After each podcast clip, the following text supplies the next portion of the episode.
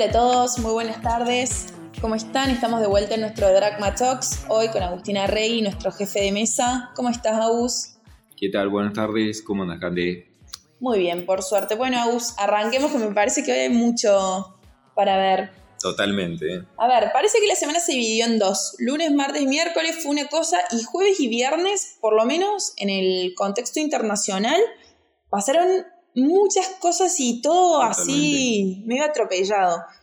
Los mercados vienen a la baja, el Nasdaq y el S&P están por debajo de los cuatro puntos en esta semana.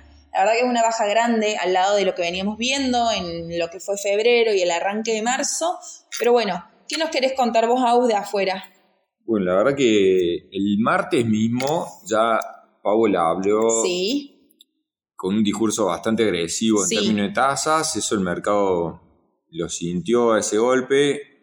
Eh, hubo algunas señales, digamos, mixtas, porque también vino un, un informe de empleo bueno sobre la economía, que tampoco, eh, ¿cómo digamos? Eh, para algunos fue leído como que eh, mejores, em- digamos, mayores empleos le da al, a la Fed el margen para seguir subiendo tasas. exacto, sí. Eh, y, pero para otros lo leyeron como diciendo, che, no va a haber ningún aterrizaje ni suave, o sea, la economía va a seguir tirando de crecimiento, con lo cual eso lo leían del lado positivo, se podía leer de las dos formas, o sea, era señales ambiguas, mezcladas con algunos discursos más agresivos por parte de, de funcionarios de la Fed, pero hasta ahí más o menos la semana venía. Sí, de igual forma hizo que las expectativas de las sube de tasas para la reunión de eh, la semana que viene, no la otra, aumentaran, ¿no? Totalmente. El mercado espera una suba de 25 puntos el próximo 22 de marzo y ya ahora mm, gran parte del mercado está esperando una suba de 50 puntos, ¿no? Con una probabilidad del más del 80%. Exacto. O sea, el mercado está esperando una suba de 50 basis, así es para el 22 de marzo. Con todo eso vino eh, este problema que habrán leído muchos eh, en un banco tecnológico, le vamos a llamar, donde todos los clientes son en general empresas tecnológicas o vinculadas al negocio de cripto, etcétera, que se llama Silicon Valley Bank. Sí, Ese banco resultó lastimado después de la quiebra hace unas semanas de otro banco relacionado con el rubro que se llama Silvergate. Cuando se liquide ese banco, el, el próximo en la lista empieza a hacer esto, empieza a tener problemas de retiro de fondos, hasta que ayer anunció que estaba en problemas, que iban a salir a ver cómo Sí. solucionaban, salieron a liquidar este, activos solo, y se disparó una corrida, digamos, en el banco, lógicamente, ¿no? solo- y hoy, perdón, perdón, solo Sí, sí. ayer el banco bajó un 60%, ¿no? Su cotización. Y hoy no viene muy distinta la historia, entonces realmente está un poquito complicado el tema, ¿no? mm, a tal punto que hoy quebró. O sea, se fue al, a la, o sea, Hoy no a la quiebra, pero bueno, presentó la, la autoridad, digamos, FDIC de California, le Sí. suspendió la operatoria. Cuando eso pasa, el banco deja de operar, se congelan las cuentas. Durante el fin de semana seguramente eh, el- el- la autoridad monetaria va a actuar, en- va a tomar el poder de las cuentas del banco. Las cuen- el seguro FDIC actúa en ese caso, hasta 250 mil dólares todos los clientes van a poder retirar ese monto y el saldo eh, de ahí en adelante, aquellos que lo tuvieran, va a quedar en, eh, sujeto a lo que pase con el desenlace final del banco. Si va a liquidación, van a cobrar la parte que se recupere de la liquidación de activos que le queda al banco Sí. o de, eventualmente, en el transcurso del tiempo, el recupero de la cartera de crédito que hubiera, que tendría el banco si hay un administrador fiduciario que lo va a administrar hasta que recuperar ese dinero. El mejor caso para el depositante en eh, que pueda suceder es que encuentren un comprador Sí, si, si lo absorbe otro banco o si saldría, o saldría, mejor, perdón, si saldría, al- digamos, eh, la Fed al rescate, que cosa que se duda mucho en esta altura, sí digamos. por el tamaño del banco, ¿no? Sí, aparte porque no es un banco que tenga una posición muy grande. Sí, exacto. O sea, va a hacer mucho ruido en, este mercado eh, o en el mundillo cripto, pero no porque tenga un peso específico grande en la economía. ¿No crees que sea un por ahí que estos bancos son como las primeras víctimas de, este acelerado proceso de sube de tasas? ¿No crees que esto puede desencadenar como un efecto dominó en otros bancos? Yo hasta ahora lo veo como una... Un hecho más aislado. como un hecho eh, colateral de la crisis de las .com. Y, pero también sí, sí, sí, sí tiene que ver con las suedas tasas. Sí. Pero yo creo que, porque vos lo ves, otros bancos no, no, no han sufrido este, este tipo de problema, pero como están en el mercado donde más cayó quizá, que, son los criptoactivos. Donde más necesitaban también este dinero más fácil o barato que tenían antes con las tasas bajas. O sea, se dan muchos factores que, que terminaron en este desenlace. Ah, tal cual, tal cual. Pero, o sea, cuidado, porque obviamente que puede haber más y nunca sabes dónde termina, quién tenía fondos ahí, quién no. Exacto. O sea, quizá esa, esta película recién empieza. Lo cierto que todo el sector bancario desde ayer y hoy está sometido a una gran presión afuera. Sí. De hecho, hoy se suspendió la cotización del, Silicon Valley Bank. Es que ya en el pre-market estaba en menos 40 hoy, entonces era, era, yo creo que era esperable que, que suspendieran su operatoria. Totalmente. Entonces, este, Standard Poor's está cerrando la semana más del 4% abajo, sí. Nasdaq casi 5% abajo, pero y, la repercusión fuerte está en el sector bancario, ¿no? Sí. O sea, bancos caen alrededor del 10-11% en la semana. Wells Fargo cae casi 12% en la semana, JP Morgan cae casi 7%, Bank of America casi, cae más del 11%. Algunos bancos de inversión también caen fuerte. Charles cae 20% en la semana. Entonces, eh, Morgan Stanley cae 8% en la semana, Goldman cae 7,5% en la semana. O sea, el, castigo... Es para todo el sector. Sí, totalmente. Y creo que porque hay mucho operador que se acuerda, tiene muy fresco el tema 2008. Exacto. Entonces, em, yo creo que eso va a pesar sobre el sector y está eh, haciendo bancos regionales, digamos, van a sufrir seguramente y, veremos. Pero todo el mundo también está arrastrado por esta caída y, es muy difícil encontrar hoy mercados en verde. De hecho, nosotros también estamos en rojo, los bonos nuestros caen 5% en la semana de punta a punta, pero hoy están cayendo entre 4 y 5% hoy, ¿no? O sea, eh, sí, la semana está terminando en negativo en general. Si bien, mal ánimo. Exacto. Si bien el sector bancario por ahí está siendo sobrecastigado en general, todo el mercado está un poquito cabizbajo. Y hay un movimiento de tasas también, porque la nota, la, la nota dos años que estaba en niveles de 5% de tasa, volvió a ser comprada fuertemente y ahora está cerrando el día alrededor de... 4,60, sí, más o Son menos. Son el 4,5%. Sí, sí.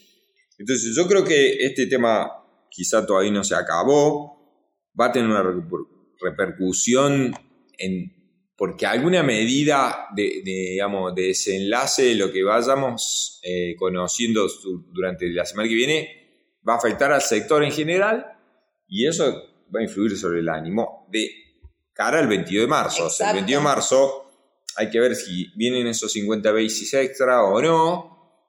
Eh, y también acompañado de qué discurso, porque muchas veces no es solo en, a ver, cuántos basis suben la tasa, sino también qué palabras dicen después de esa suba. Esta semana a Powell se lo vio agresivo y el mercado reaccionó ante eso, pero bueno, hay veces que por ahí la suba es lo que esperaba el mercado y el discurso es más agresivo de lo que el mercado esperaba y la caída es mayor o al revés, ¿no? Si el discurso es más eh, un poco más amigable con el mercado, el mercado acompaña. Entonces creo que también hay que esperar a ver qué dicen desde la Fed y la semana que viene también tenemos dato de inflación. Entonces se nos vienen unas semanitas también interesantes. Tal cual. Así que bueno, veremos qué, sucede afuera, pero hoy, bueno, en la, la primera hoja de cualquier noticia está el sector bancario. Sí. Y todo el mundo está empezando a revolver los artículos de 2008 y cómo fue todo eso, seguros DIC, empezamos a todo a buscar todos los fantasmas que tenemos guardados en los cajones,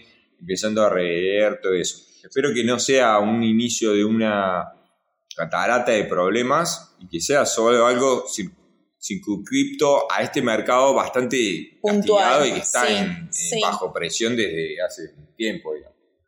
Bien, ¿querés que pasemos a Argentina?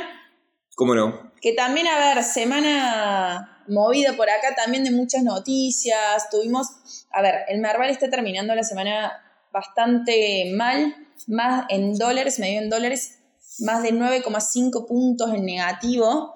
Ya rompió la barrera para abajo, ¿no? De los 600 dólares, está en 695 dólares. En este momento todavía no cerró el día, pero estamos cerca del cierre.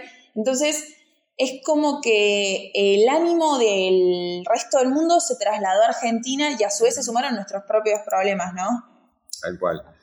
Yo creo que el evento más importante en Argentina esta semana fue el canje, El canje, ni hablar. o llamémosle, no le vamos a decir mega canje porque trae algunos recuerdos, malos recuerdos, pero un canje grande que se, Sí, digamos que ofreció Massa y compañía, se canjearon hasta siete- alrededor de 7.5 billones de Exacto. instrumentos que vencían entre marzo y junio. bien. Eh, alrededor de, el mercado calculábamos, todo el mundo calculaba alrededor del 50% de tenencia privada, con lo cual decíamos, si el 50% entra en los bancos, Más un poco quizá de... el periodo de aceptación, el, el porcentaje de aceptación debería ser arriba del 60%, eso es Exacto. un número a grande rasgos que hacía todo el mundo. Resulta que el ratio de aceptación fue 57.8%, quizá por debajo de ese 65-70 que muchos esperábamos. Pero ¿qué pasa? Eh, no todo lo tenían los bancos. Todos los públicos que tienen no entraron, porque muchos vencían en marzo mismo y eso es caja, eh, Sí, caja de corto. De hecho, la reducción, lo de que vencía en marzo era 780 mil y solo se roleó ciento y pico mil, 120 mil millones de pesos. Quedaron este, a vencer 643. Sí, Las porciones grandes de roleo o las aceptaciones a, a plazo más largo, porque eh, vuelvo para atrás y explico un poco. Lo que, lo que pasaba en este canje era que se ofrecían, creo que eran 8 instrumentos o 10. sí. Vos podías entrar con 10 instrumentos y podías canjearlos 10 instrumentos. por dos canastas, ¿no? Que eran, una era puramente ser, vencimientos 2024 y principios de 2025, y la segunda canasta tenías dos instrumentos ser y un dual también, 2024-2025.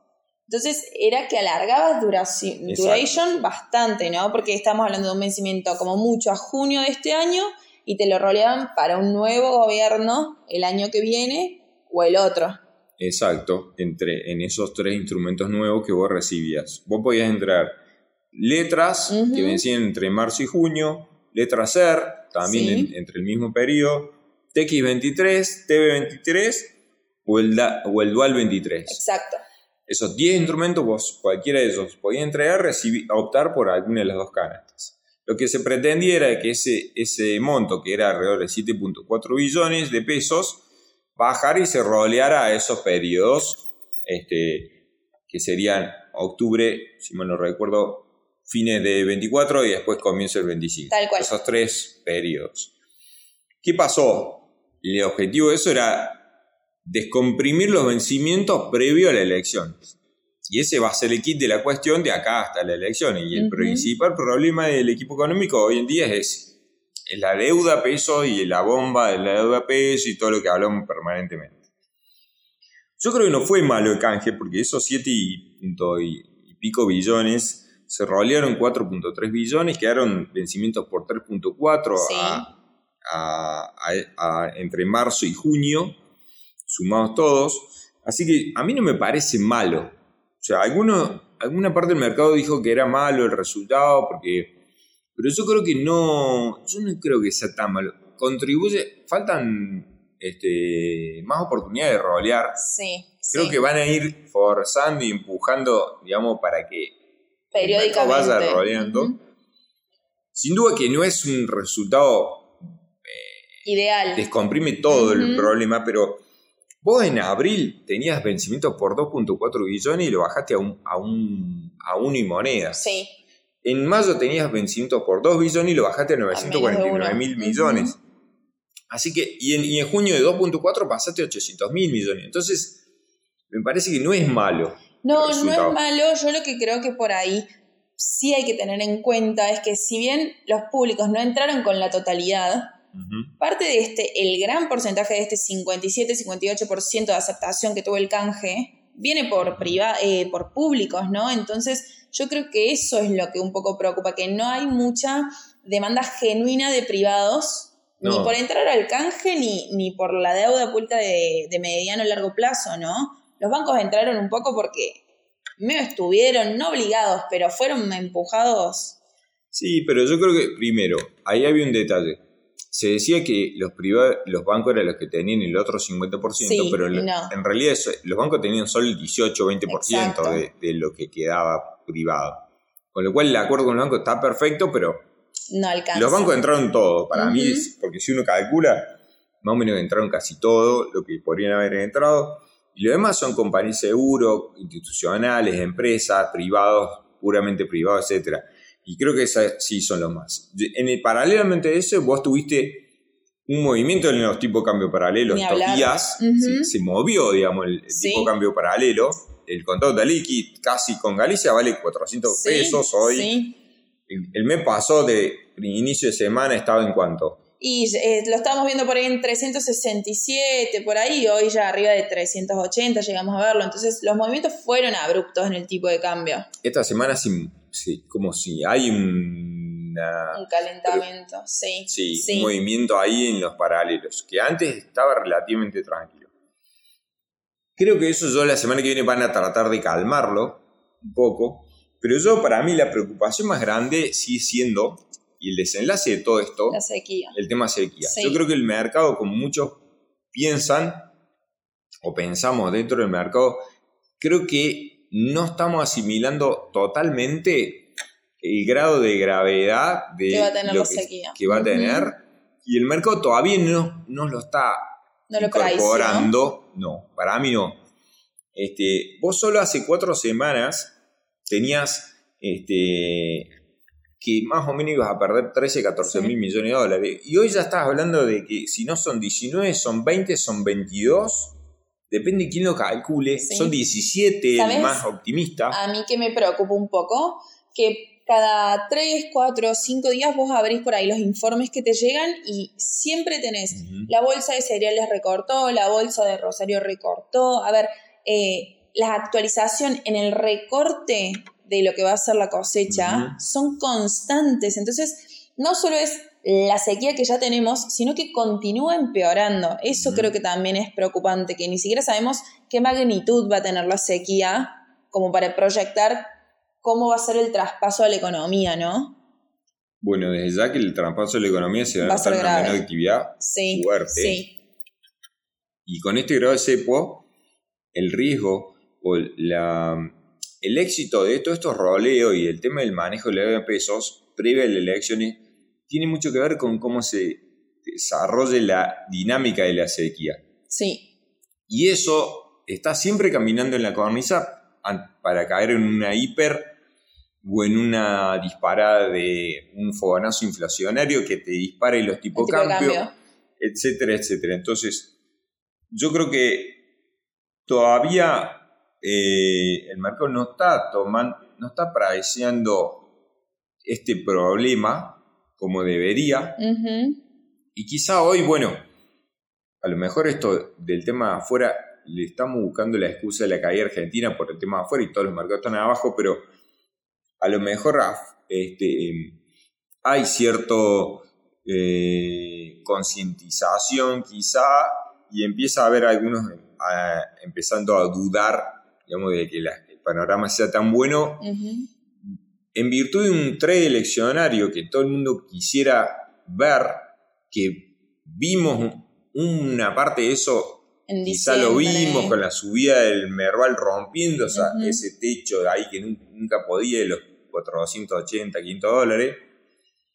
Pero de acá para arriba va a ser más difícil. Nosotros dijimos quizá tempranamente que el nivel de 600 y pico dólares de Merval era caro en Sí. dólares, que si no subían los bonos era difícil que lo supere, quizás fue temprano ese, esa medida que nosotros veíamos, el mercado se la bancó más y incluso fue más arriba que eso, pero hoy en día ya le está costando tanto a los bonos como a las acciones seguir buscando precios más altos. Sí. Quizá hoy en día, dadas las circunstancias, el tema, el frente de pesos en Argentina, el precio de los bonos en dólares y el precio de las acciones, quizá, como lo dije el otro día, quizá el mejor lugar de que donde elegiría serían los bonos en dólares, por una cuestión de eh, valuación Tal cual. y el problema que pudiera tener hacia adelante. Obviamente estoy hablando en términos de trading y no de, de- de- en términos conservadores, porque obviamente que estar en dólares me va a salvar de cualquier problema que tuviera en cualquier caso en. Argentina. Sí, hablando, ¿no? sí. Pero bueno, yo creo que hay que quedarnos con eso, que estamos a ver. eh, un poco achicando las reservas, que es lo que venimos escuchando, sequía, que no sabemos hasta dónde va a llegar. El tema de deuda parece un poquito encaminado con los canjes, pero yo estoy segura que van a ser recurrentes en, en este año. Y se viene un, acto, un año electoral, así que hacia dónde vamos hay que verlo, ¿no? Pero nosotros no en el fácil. De hecho nosotros en el balanceado, para redondearte la idea, Sí.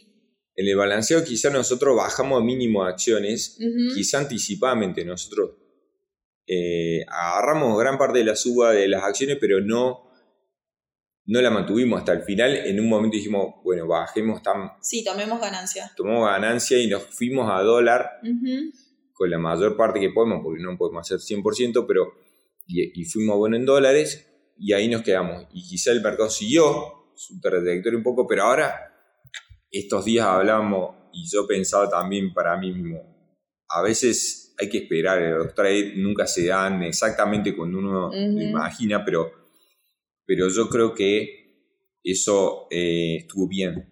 Ahora viéndolo hoy, ¿no? O sea, no, en la- en la- lo veo con la historia de Sí, estas con el diario últimas del lunes, semanas, pero bueno, pero lógicamente que me deja más tranquilo.